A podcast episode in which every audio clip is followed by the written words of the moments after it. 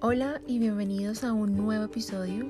Yo soy Jenny y este espacio lo he creado para compartir este viaje de vida que está lleno de aprendizajes y en el que cada día tenemos el poder de decidir qué rumbo tomar y a qué destino llegar.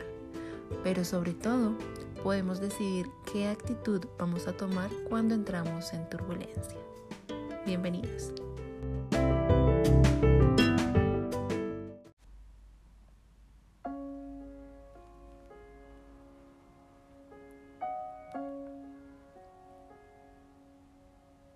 Empecemos a hablar por, por poner sobre la mesa aquellos pensamientos que tienes en tu mente en este momento. Porque entiendo que habitan una cantidad de pensamientos que te aseguran una vida de fracasos amorosos, como si no tuvieras la facultad de sostener una relación sana, estable y duradera. Se te atraviesa por la mente esos pensamientos que dicen quizás no la mereces, Quizás no eres suficiente para aquella relación. O quizás solo estás para ser una espectadora más en este mundo lleno de relaciones bonitas y claramente sanas y placenteras. Pero es que, no satisfecha solo con eso, te saltas a juzgar tu vida laboral, tu vida profesional, abriéndole la puerta al estrés y a la ansiedad peleando contigo misma constantemente por no llenar esas expectativas que tú misma creaste en el momento que abordaste este tren. La impaciencia por no ver los resultados que planteaste en algún momento tener hoy en tu vida, donde según tú no se ve ni el más mínimo rastro de avance. Según tú, claramente, porque me pregunto si si has escuchado a los demás, sobre todo aquellas personas que hablan desde el corazón y que te ven no solo por fuera, sino que te ven también por dentro. Y que muy seguramente te lo han dicho muchas veces, que saben lo que has logrado y que has avanzado.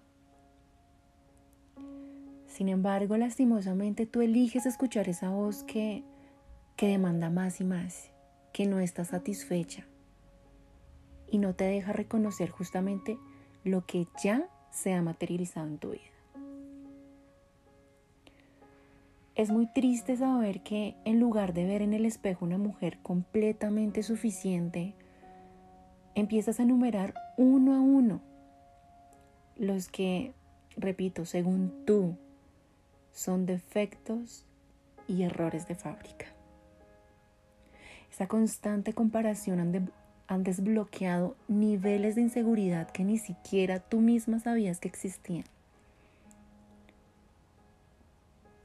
Y es ahí, justo ahí, cuando decides aceptar algo que puede darle la vuelta a tu mundo de una manera o positiva o negativa. Decides aceptar que no te amas, que no te valoras, que no te reconoces, que no te gustas, que no te quieres. Inclusive puedes llegar a pensar que te odias a ti misma.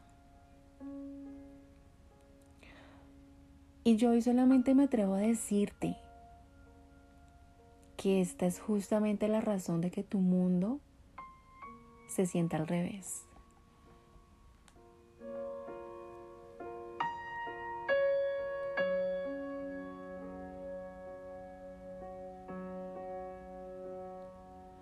Y bueno, en realidad no te voy a culpar. Porque es que hoy en día está muy de moda hablar de amor propio, de autoestima. Y está justamente de moda porque es una necesidad que nos hemos negado por mucho tiempo atrás. Donde decir o al menos pensar que carecíamos de amor era ridículo y hasta vergonzoso. No había confianza en decirle a alguien que nos sentíamos mal con nuestro cuerpo sin sentir pena. O que vivíamos en constante sensación de fracaso por temor a ser juzgados, a ser señalados. O también el dejar de atrevernos a hacer muchas cosas por el temor al rechazo. Y sabes algo, me alegra tanto saber que ahora cuentas con un grupo de apoyo, como lo es quizás ese grupo de amigas con las que no solo sales a disfrutar la vida, sino también te dejas derrumbar en lágrimas. Te admiro por las veces que has ido a terapia por el mismo tema durante 5, 10, 20 meses. Me emociona ver en ti esa iniciativa de intentar salir de esos ambientes poco saludables donde creció tu apego a personas, a cosas materiales, a creencias limitantes. Pero espera un momento porque hace falta una parte muy importante en esta historia. Y es que no se debería tratar de aceptar que no te amas para que te logres ver realmente a ti misma. Hoy te quiero confesar que he aprendido algo mucho más valioso que me ha servido para construir poquito a poquito la persona, la mujer que quiero ser. Hace falta algo que es muy importante y que hasta puede ser más difícil de aceptar. Y quizá justamente la moda de hablar de amor propio lo ha distorsionado. Pero es que nadie, Nadie, absolutamente nadie tiene la fórmula secreta de lo que es amarse correctamente. Nadie puede decir que nació amándose y duró así toda su vida. Así como nadie debería tener el derecho o la voluntad de decirte que no te amas o que te hace falta amarte más. Porque la tarea más grande de todos los seres humanos, inclusive tuya mujer, en esta experiencia terrenal, esa tarea más grande es justamente aprender a amarse. Cuando tú aprendes a amarte, aprendes también a amar a los demás. Y dejamos a un lado las culpas, las vergüenzas, los dolores. Porque justamente entendemos que no se trata de estar equivocados solamente porque no sabemos amar, sino que justamente estamos transitando este proceso para aprender a hacerlo y para aprender a hacerlo mucho mejor cada día. Por eso es que ni tú misma deberías autocondenarte diciendo que no te amas. Porque es que el no saber hacerlo no es lo mismo que el no poder o el carecer de amor. ¿Y sabes por qué te digo que puede ser más difícil que el simple hecho de aceptar que no te amas? Porque el aceptar que no sabes amarte te da una responsabilidad muy grande. Y es que puedes aprender. Muchas veces decimos, no me amo. Y justificamos actos repetitivos en nuestra vida. Y nos acostumbramos a juzgarnos con una absoluta verdad que no existe.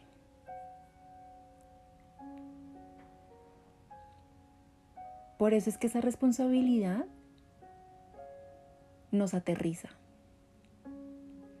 Porque si no sabes, pues aprendes. Porque tienes los medios, tienes las herramientas, tienes la información. Te hace falta tomar la decisión de mirar, de mirar hacia adentro y sobre todo de actuar acorde a lo que necesitas para aprender cada día a amarte mejor que el día anterior.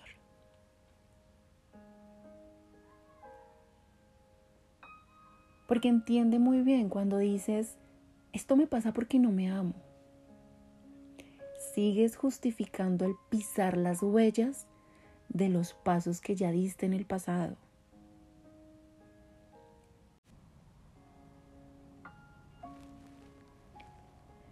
Es como si siguieras alimentando toda creencia de carencia, de limitación, de derrotismo o de resignación.